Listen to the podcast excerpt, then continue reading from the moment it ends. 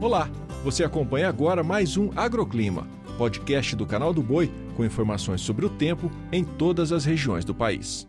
Olá, sou Renata Ferreira e trago os destaques da previsão do tempo desta terça-feira em todo o país.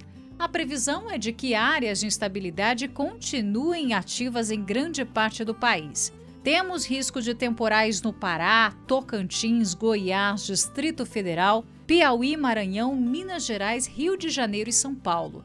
Na região sul também temos previsão de temporais por conta também dessa instabilidade, principalmente no Rio Grande do Sul, no oeste de Santa Catarina e sul do Paraná.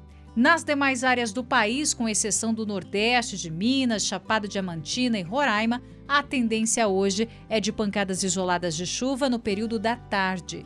Em São Paulo, hoje a chuva ganha mais força, com tempestades previstas para todo o estado. Amanhã, quarta-feira, uma frente fria avança pela costa e aumenta a nebulosidade, provocando ventos fortes, temporais e queda das temperaturas. Os acumulados são mais elevados no norte do estado. A partir de amanhã, quarta-feira, também o avanço de uma frente fria aumenta os temporais no sul e sudeste do país. Além disso, a circulação dos ventos em vários níveis da atmosfera continua estimulando aí a formação de nuvens muito carregadas no centro-norte do Brasil.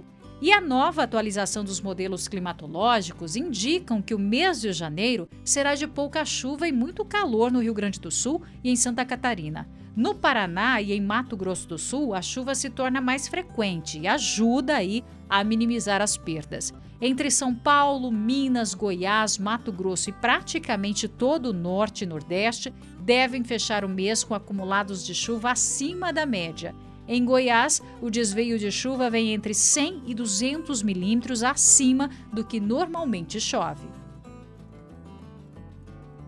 O agroclima pode ser acompanhado também na programação do Canal do Boi e em nosso portal, o sba1.com. Até a próxima!